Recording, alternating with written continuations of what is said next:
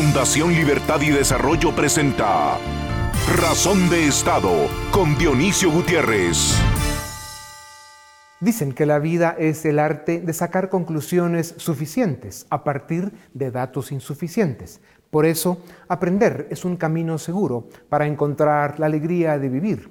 Y aunque las mejores enseñanzas vendrán siempre del fracaso y la derrota, la formación y el conocimiento abrirán siempre ventanas que darán luz y espacios en los que encontraremos respuestas a las interrogantes que la vida y el tiempo nos van presentando.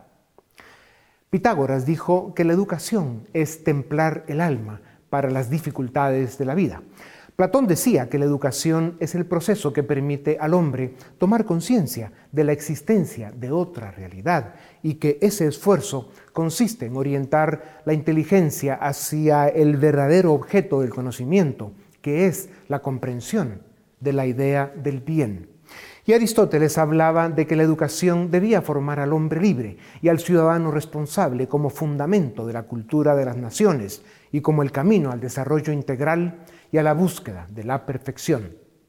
A la inteligencia hay que despertarla, decían, y esto solo se logra sin prisa, pero sin pausa, pues para desarrollarla es necesario trabajar y asumir los sacrificios que nos producirán las capacidades que cada tiempo demande. Y vaya si el siglo XXI nos está enseñando sus filos, sus cortaduras y las heridas que puede producir razones de más para enfrentar las sin razones con razones, valores y conocimiento. Es cierto que la educación o incluso el conocimiento no borran la maldad.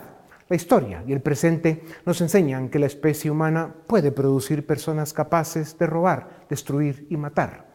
Por eso la educación y el conocimiento deben ir siempre acompañados de los valores que hacen digno y respetable al ser humano.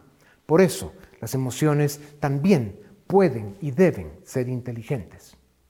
Si bien es cierto que la educación da sanidad al alma y salud al cuerpo, serán siempre los valores los que ofrezcan la luz, el fundamento y la razón para poder llamarnos hombres y mujeres dignos, libres y con derechos para luchar por nuestra vida y por nuestro destino, sabiendo que la condición para lograrlo será siempre el respeto a los demás, a la ley, a la naturaleza y a nosotros mismos. Quienes saben dicen que la educación es evolución y si es racionalmente conducida, nos dará las facultades específicas que necesitamos para aspirar a la perfección, a la formación del carácter, para enfrentar nuestra individualidad y nuestra libertad con responsabilidad y con el fin de conseguir la mayor felicidad posible. Al final, el desafío debe estar en encontrar la música escondida en la educación, porque estamos convencidos de que esta es la fuente del saber para la paz, la alegría y el bienestar de los pueblos, el camino para encontrar el equilibrio perfecto entre el saber y el deber, y el único camino que nos hace mejores. A continuación, el documental En Razón de Estado El futuro se hizo volátil, impredecible y complejo. Nos trajo a un presente de cambios drásticos que a partir de 1990 nos lleva por carreteras de alta velocidad debido a la revolución informática y a la era exponencial en la tecnología. Hay campos de la vida en los que los avances son indiscutibles y extraordinarios, pero otros, como la educación, en la mayor parte del planeta, se quedaron atrás y estamos pagando un alto costo. Es cierto que desde la década de los 70 se ha venido expandiendo la educación universitaria para alcanzar un promedio de 36% de los adultos jóvenes en países de la OCDE con título universitario, pero en el mundo subdesarrollado, los números de la educación dan pena y vergüenza. Si gobiernos y élites de la parte atrasada del planeta quieren estar a la altura de las circunstancias y hacer de esta crisis estructural una oportunidad para alinear la educación con las necesidades del mundo de hoy, deben subirse al tren del avance tecnológico la digitalización y el auge de la inteligencia artificial para ofrecer alternativas educativas de acceso total, bajo costo y mejor calidad Un costo bajo de transmisión digital de información permite que personas en lugares lejanos y apartados tengan la oportunidad de aprender con los mejores profesores de las mejores universidades del mundo. La tecnología permite y ofrece educación de gran calidad a distancia y a costo accesible para que los estudiantes se puedan formar en instituciones de prestigio global sin salir de su país. Esto traerá retos importantes a las universidades locales, que tendrán que adaptarse al nuevo mundo. La educación digital desde el mundo de las máquinas inteligentes, la biotecnología y neurotecnología traerá un aumento en capacidades cognitivas completamente nuevas para la humanidad. Un desafío necesario si tomamos en cuenta que se proyecta que más de la mitad de los empleos que hoy conocemos estarían automatizados en el año 2055. Esto es apenas dentro de 33 años. Hay ejemplos exitosos de plataformas visionarias que impulsaron la educación remota, como eClass Academy, una plataforma de educación digital que nació en Chile esta es una revolución silenciosa desde hace más de una década y ya tiene presencia en varios países latinoamericanos. La educación digital debe ir acompañada de cambios y de adaptación. Por ejemplo, el paradigma de la memorización de información debe subir a otras destrezas indispensables, como la capacidad de interpretar el alto volumen de información al que se tiene acceso, pero con capacidad para discernir sobre la veracidad o falsedad de la información. Aquel futuro de revolución tecnológica, disrupción y retos extraordinarios del que se hablaba hace más de dos décadas es ya un presente de desafíos, competencia y oportunidades que debemos enfrentar. Las instituciones educativas, docentes, élites y gobiernos de las naciones del mundo pero en especial de los países que siguen atrapados en el subdesarrollo, la corrupción y el populismo, deben entender que, para sobrevivir en el mundo de hoy, el futuro que ya llegó se debe enfrentar con honradez, capacidad y compromiso.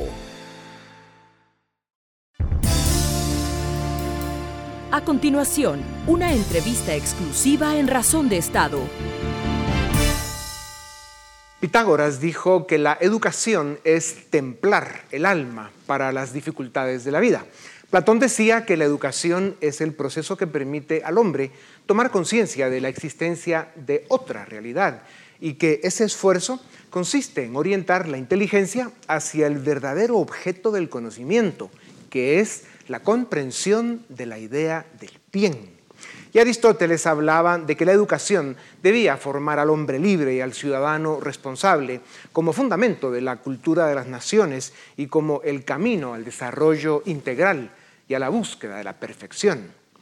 Para discutir sobre lo que en realidad es el tema más importante para el desarrollo de las naciones, tengo el privilegio de presentarles a Nicolás Chea, licenciado en Economía con máster en Educación por la Universidad de Columbia y máster en Administración por la Stanford en California. Nico es eh, presidente ejecutivo de Cumplo, la plataforma de financiamiento colaborativo más grande de América Latina y lo que es ya un importante puente de acceso a capital para los millones de latinoamericanos que no tienen acceso al sistema bancario. Es fundador de Startup Chile, que apoya emprendimientos en todo el mundo con el objetivo de llevar inversiones a Chile. Apoya y participa también en eClass, una plataforma de educación digital que es una revolución desde hace años y más en estos tiempos que vivimos. Nicolás Shea es muchas cosas buenas, pero sobre todo es un gran líder, un humanista, un hombre comprometido con el desarrollo del ser humano y un gran ciudadano latinoamericano de esos que tanta falta hacen en este turbulento siglo XXI. Nico, bienvenido a Razón de Estado. América Latina tiene, América Latina tiene en promedio un atraso de 15 años en su modelo educativo. Si vienes al centro del continente, ese número pasa a los 20. No solo el contenido y el costo son un problema, sino también el acceso. ¿Va el mundo hacia la educación digital? 100% ya está en la educación digital y yo diría más que no solamente estamos 15 años atrasados, sino que nuestro sistema educativo completo está absolutamente obsoleto. Nico, ¿qué lecciones, qué problemas y qué desafíos y oportunidades nos deja la pandemia en lo que respecta a la educación? Yo te diría que la, el, naturalmente todos sabemos los costos de la pandemia, pero una de, de las grandes externalidades de la pandemia, las cosas positivas, es que nos volvimos a tomar conciencia de la importancia que era la socialización. Y lo que hace la tecnología, porque al final, antes de la tecnología, tú la educación tiene dos componentes. Tiene el contenido y tiene la socialización del contenido.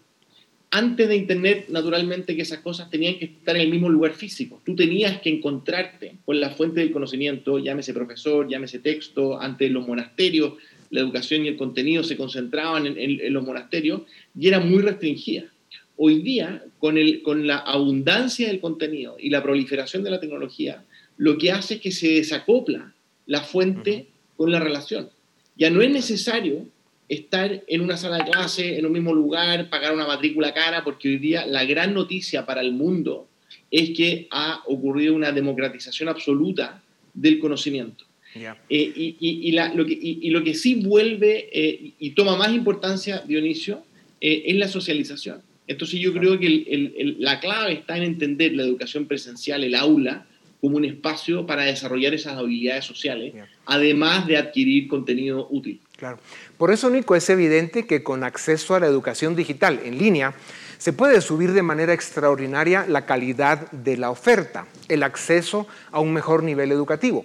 Esto depende, como ya decías, del Internet, de la tecnología y del acceso, pero sobre todo depende de que las mejores escuelas, universidades y centros de formación técnica del planeta produzcan los contenidos de la calidad que el mundo de hoy exige y necesita.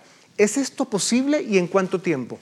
Absolutamente posible. La buena noticia de inicio es que ese, todo el contenido que necesitan los seres humanos en Guatemala, Chile, Estados Unidos, Suiza, ya está desarrollado. Eh, y ya está traducido. O sea, tú puedes, te metes cualquier contenido y ya te metes en Google Doc, en fin. O sea, la tecnología ya está. Yo te diría que el, gran desafío está, a mí me da pena el colegio de mis niños, yo tengo, yo tengo niños en edad escolar, eh, y siento que se acabó la pandemia y como que hay una presión para volver al, al hace dos años. Y, y, uno digo, pero, pero no, o sea, por favor, no, tenemos que seguir, ya está, tenemos la infraestructura digital, sigamos y de manera de poder aprovechar mucho más el, usar el contenido como un guion que favorezca, la, que, facilite la socialización. Hay un, eh, eh, un, intelectual muy conocido que se llama Sir Ken Robinson, que entiendo que él empezó a hablar de, este concepto del flipped classroom o la sala de clases invertida. Entonces, eh, aprovecha la tecnología, que los alumnos estudien antes, lleguen preparados, todo lo que puedas mandárselo por email, en formato, en video, lo que sea, mándaselo antes de manera que la sala de clase sea un espacio de discusión, de interacción, de aplicación de ese contenido. Hoy día, ocupar la infraestructura física para, para transmitir contenido que podría haber sido transmitido de manera digital es una mala idea, es muy ineficiente. Por lo tanto, por mucho que avance la inteligencia artificial, la neurona del cerebro, las emociones del ser humano hoy día eh, sí, siguen estando, yo creo, soy de los optimistas, muy lejos de ser replicados por un algoritmo artificial. y precisamente lo que nos distingue como seres humanos es eso. Son las emociones, es la interacción, es la relación con otros seres humanos. Claro. Por eso, Nico, este tema que viene es muy importante. El BID afirma que cerca de 80 millones de habitantes, principalmente rurales en América Latina, no tienen acceso a los estándares mínimos de Internet y para otras docenas de millones el acceso es limitado o no pasa de la pequeña pantalla del móvil. Si esto no se corrige, será muy difícil cerrar la brecha. ¿Cuál es y dónde está la solución? Bueno, la solución en verdad no es más que aumentar el acceso rápido. La buena noticia, Dionisio, es que gran parte de eso ya está.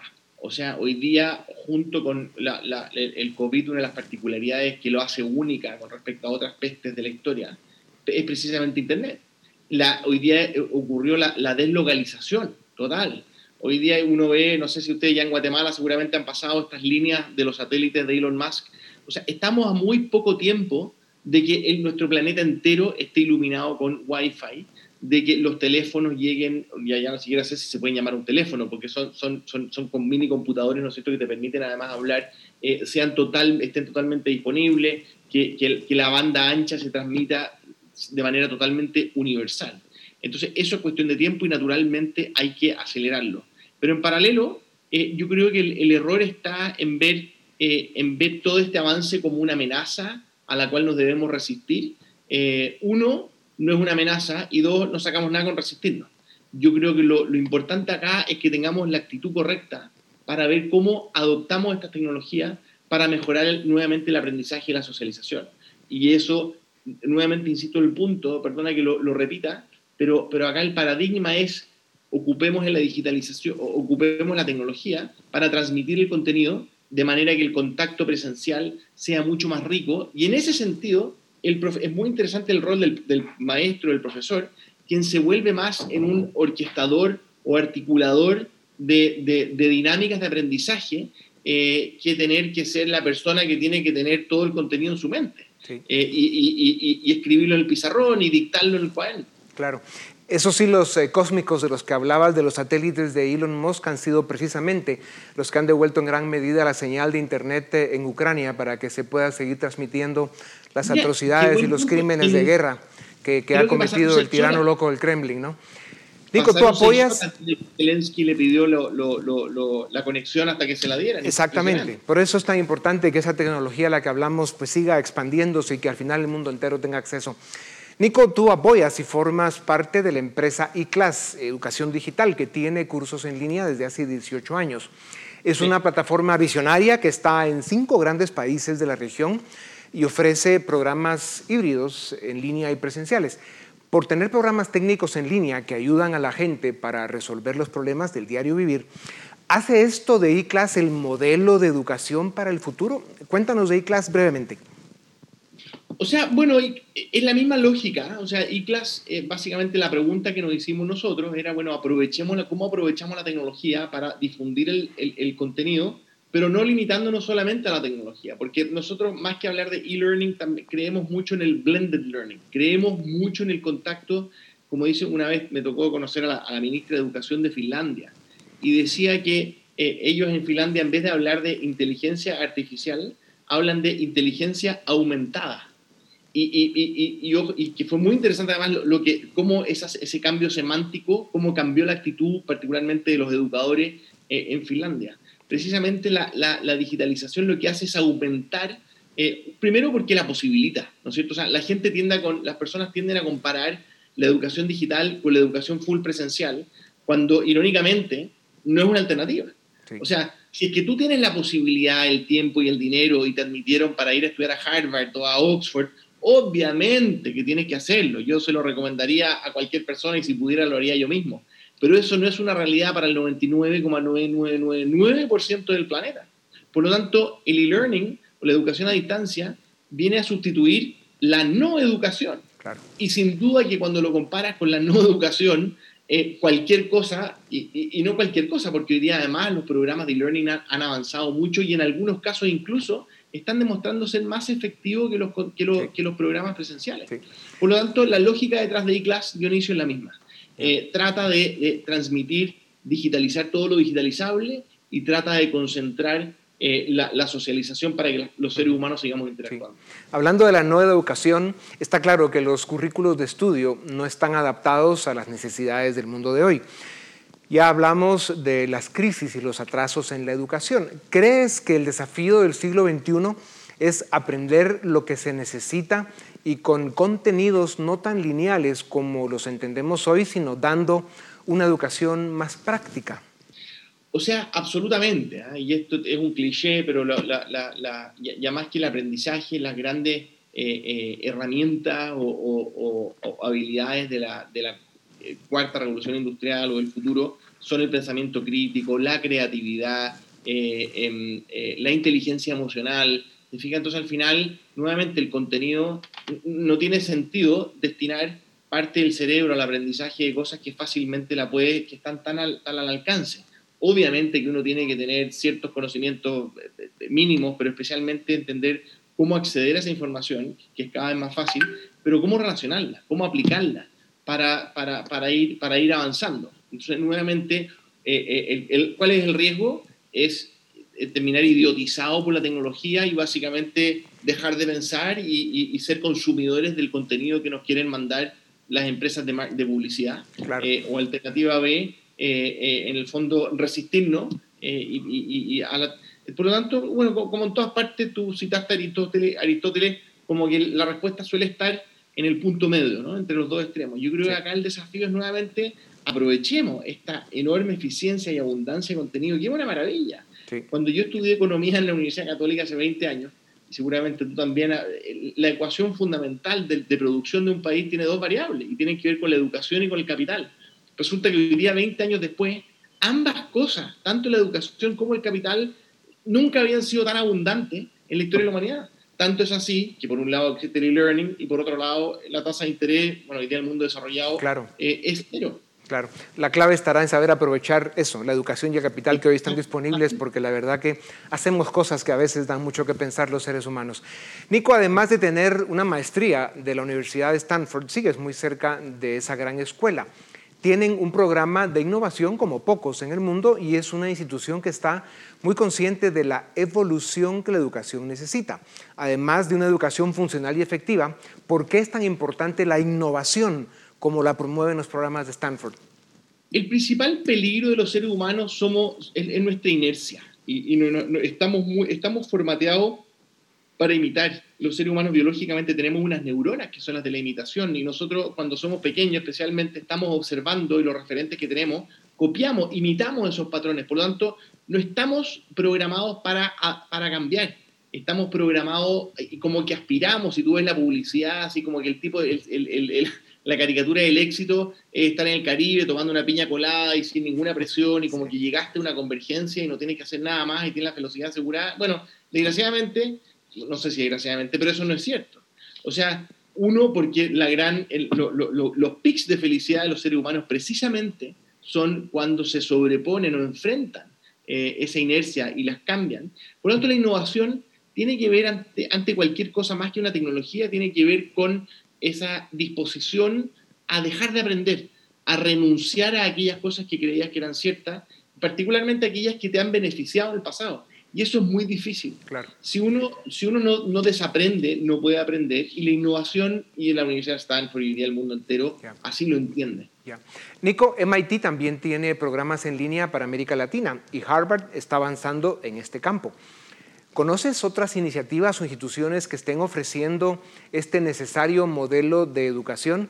Y la pregunta real es, ¿cómo ves el modelo educativo del mundo en cinco años si hacemos bien las cosas?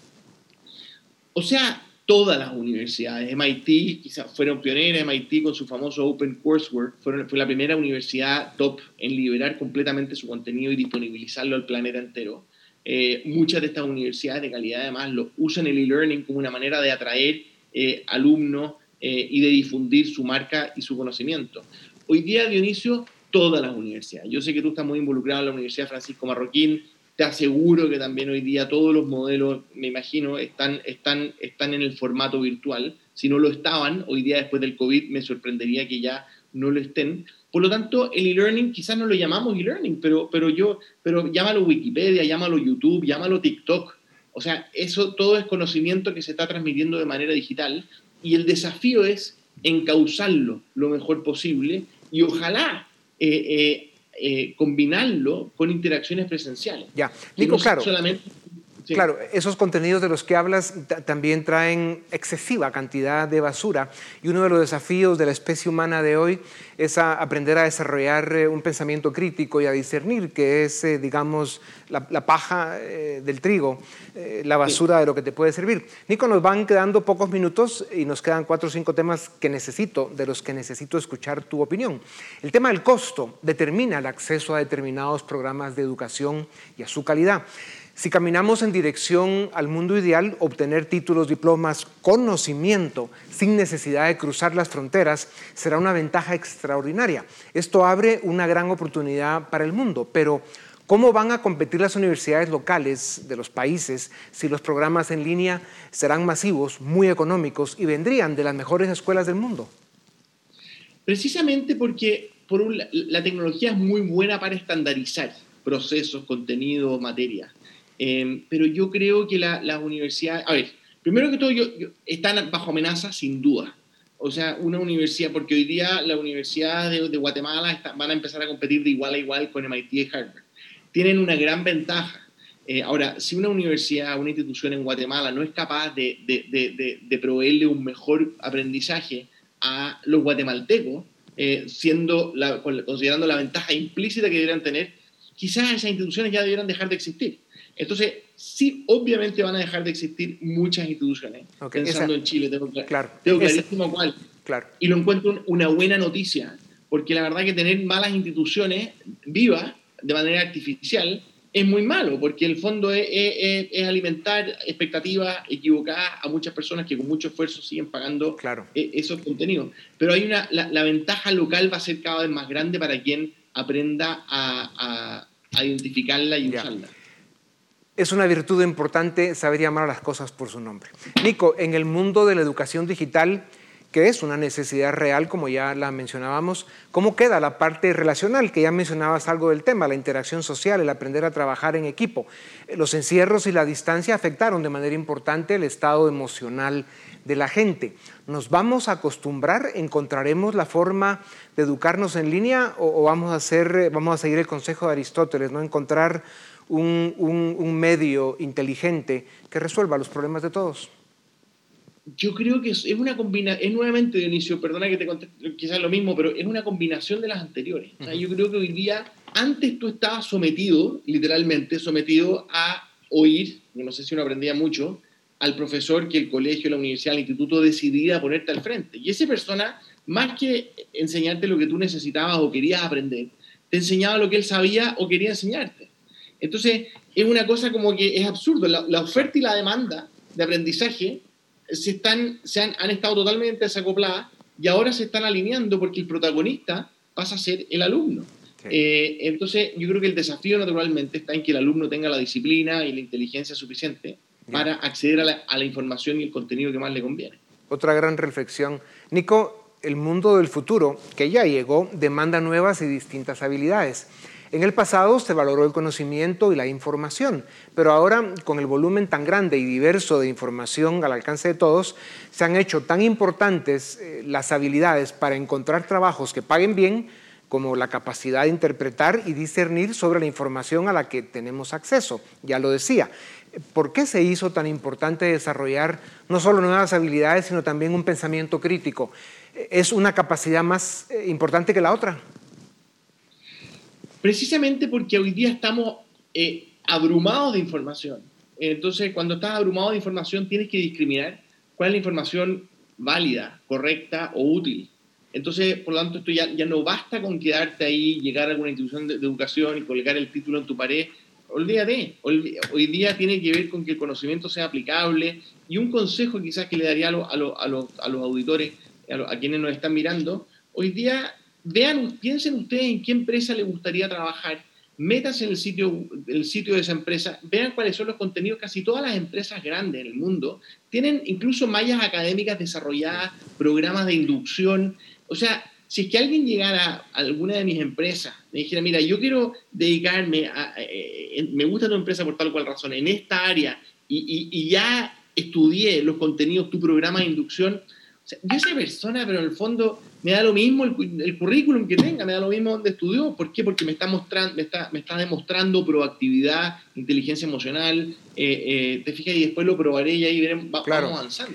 Nico, una, una, pregunta probablemente ingrata. En la América Latina de hoy, si la gente tiene que escoger, y es posible que en la mayoría de casos sea así, ¿es más importante tener acceso a capital o a educación?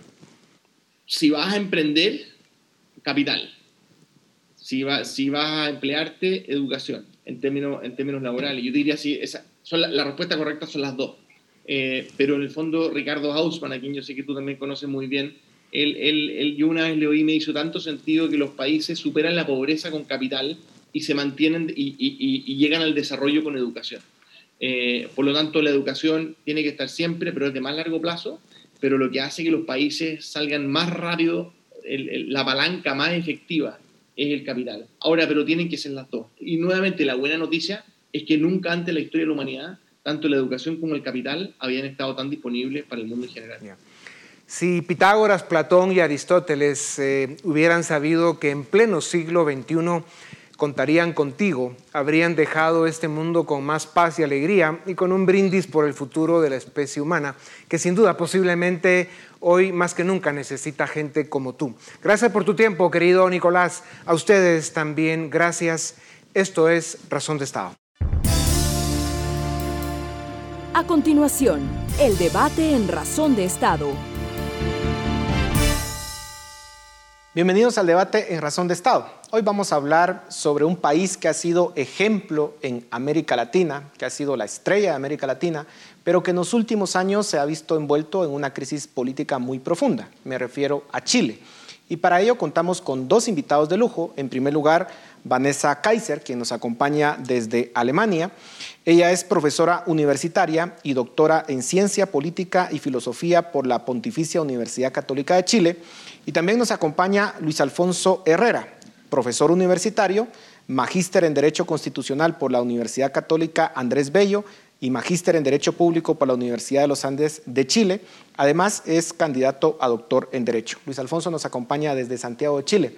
Ambos, muchas gracias por estar en Razón de Estado. Vanessa, quisiera empezar contigo. Hasta el momento, lo que ha sido aprobado por la constituyente, ¿cómo lo podemos calificar? ¿Son cambios radicales al modelo? ¿Hacia dónde va Chile con estos cambios que se están planteando en la constituyente?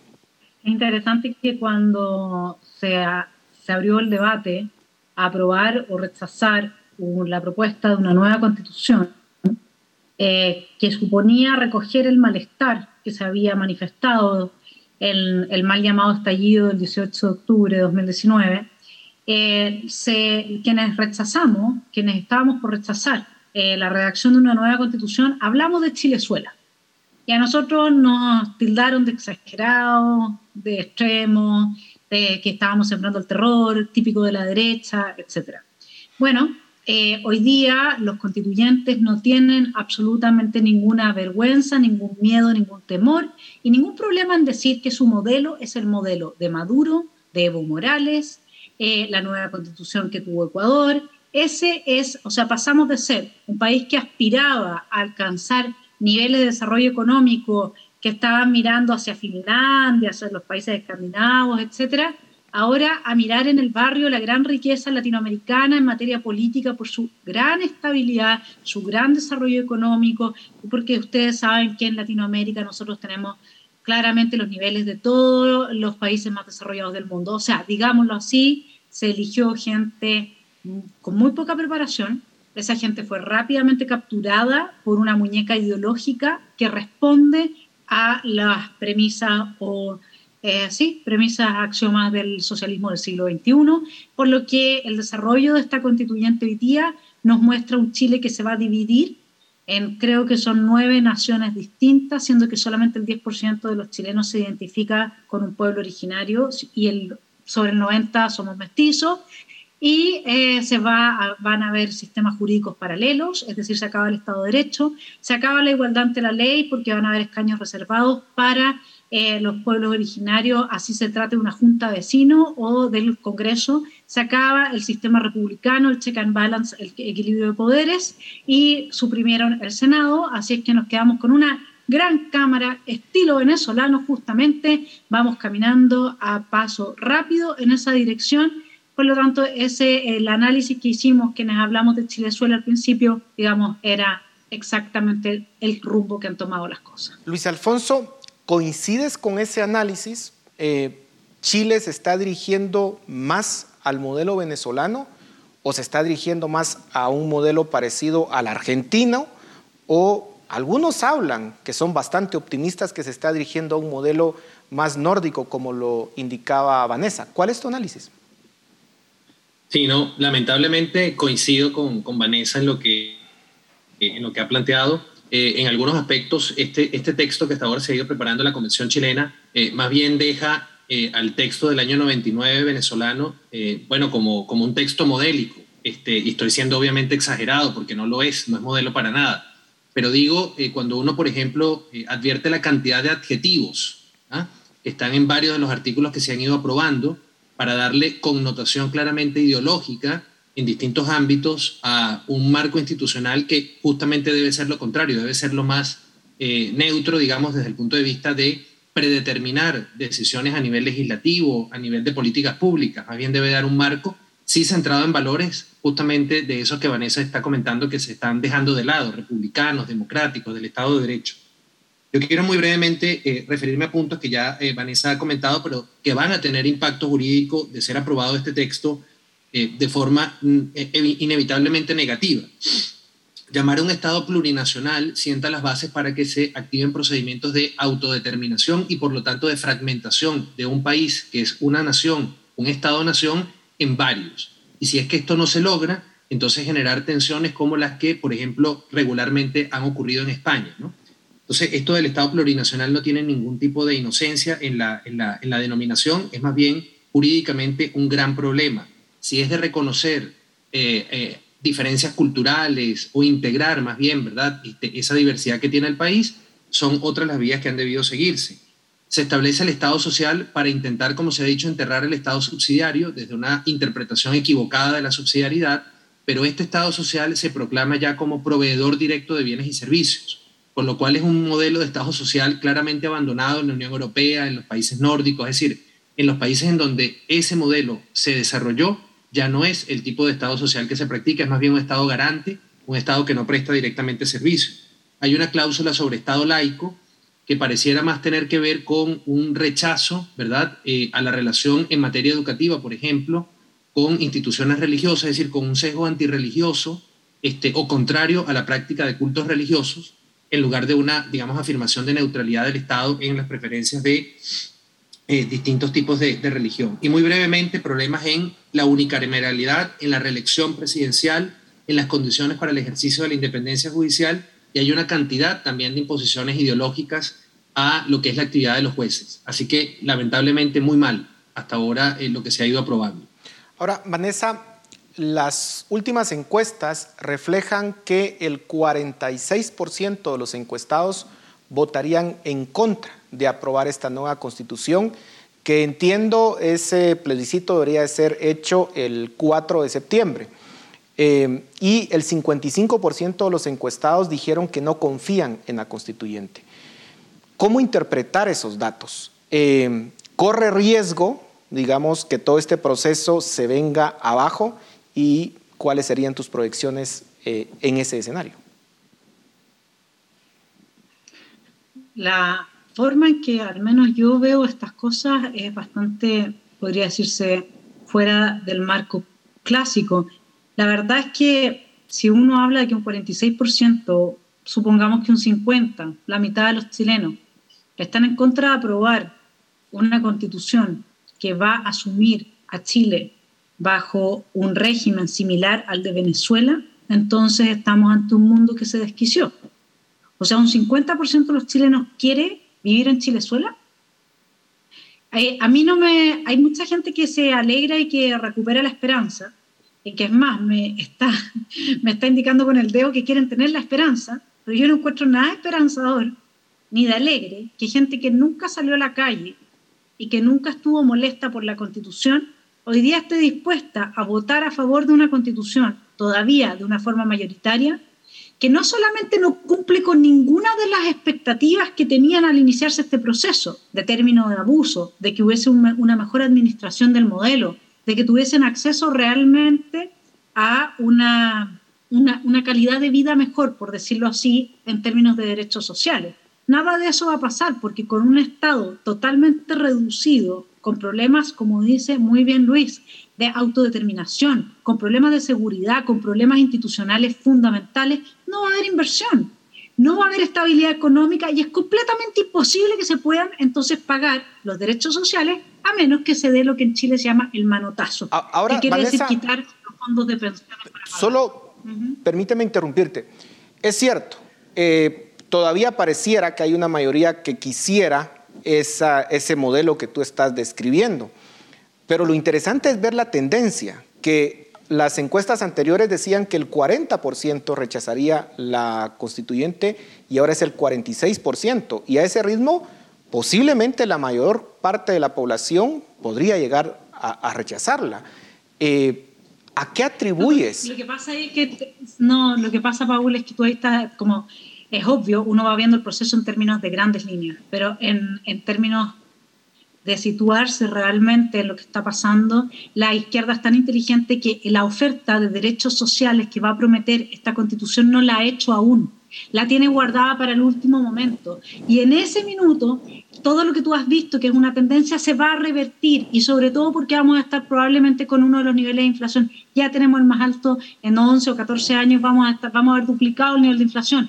Entonces la gente va a sentir tal necesidad de apoyo estatal que si les ofrecen este paquete, este regalo, este, este, tipo de ley pernil, pero transformado en constitución, poco antes de las votaciones, es muy probable que la gente diga, mira, prefiero creer en que sí me lo van a dar y si tengo una nueva constitución, sí voy a tener estos beneficios, que decir, sabes que no les creo nada, porque en general la gente tiende más a creer que a no creer, sobre todo cuando se trata de que les venden, mira, sobre el 80% de la gente que votó apruebo lo hizo pensando que con eso iba a mejorar sus condiciones materiales de vida. Y eso ya es una contradicción en sí misma porque ninguna condición material mejora cuando tú tienes inestabilidad institucional. Ahora, Luis Alfonso, ¿coincides con esa visión, con el hecho de que eventualmente esta tendencia se va a revertir y que los chilenos finalmente van a terminar aprobando esta constitución? Y lo amarro a otro punto importante el mismo presidente Boric ya está sufriendo un desgaste importante, ya eh, el 50% está desaprobando su gestión a tan solo poco más de un mes de haber tomado posesión. Entonces, pareciera que están sufriendo un desgaste importante los promotores de esta constituyente y de este cambio en Chile. ¿Cuál es tu visión? Sí, eh, pienso que lamentablemente es muy factible que también ocurra lo que, lo que Vanessa hace, hace un momento mencionaba, eh, en Venezuela a estos derechos sociales se llamaban los caramelitos, es decir, eh, esos dulces ¿verdad? que se le entregan a niños, porque lamentablemente los electorados en muchos países, no solo aquí en Chile, se comportan muy infantilmente, ¿no? Este, es decir, creen, eh, en lugar de evaluar de un modo más racional y más desconfiado del poder, lo que se les está ofreciendo. Pero no solamente por estos caramelitos que encubren todo esto que antes mencionábamos sobre un diseño estatal que no solamente es ineficaz, y no va a poder producir soluciones, sino que va a generar más problemas de los que ya existen lamentablemente en Chile, sino porque se va a polarizar, desgraciadamente, me parece a mí, hablando de que lo que tienen por delante los electores es salir de la constitución de Pinochet, que de fondo es como una gran eh, manipulación que se ha venido vendiendo. No, porque esta es la constitución de la dictadura. No es solamente que la constitución original del 80 ha sufrido eh, innumerables eh, reformas desde la vuelta a la democracia a principios de los 90, sino que en el 2005 particularmente hubo una reforma de tal profundidad que ya se comenzó a hablar en los medios jurídicos de más bien la constitución de 2005, la constitución digamos ya plenamente democrática, en donde cualquier elemento que pudiera quedar este, contrario a la democracia, a la república, al Estado de Derecho, finalmente fue eh, excluido. Pero si esto se pone de nuevo sobre lo que es la, la venta, digamos, de este documento que se está preparando, pues desgraciadamente si las personas caen en esa trampa, y eso tiene que ver con una incomprensión del valor que lamentablemente la mayoría de los chilenos tiene en su constitución, que a mi juicio es una constitución más bien modélica para Latinoamérica y que está en riesgo de ser no modificada para mejor, sino sustituida para colocar al país en una situación peor. Vanessa, hablemos o profundicemos un poco sobre el desgaste del presidente Boric.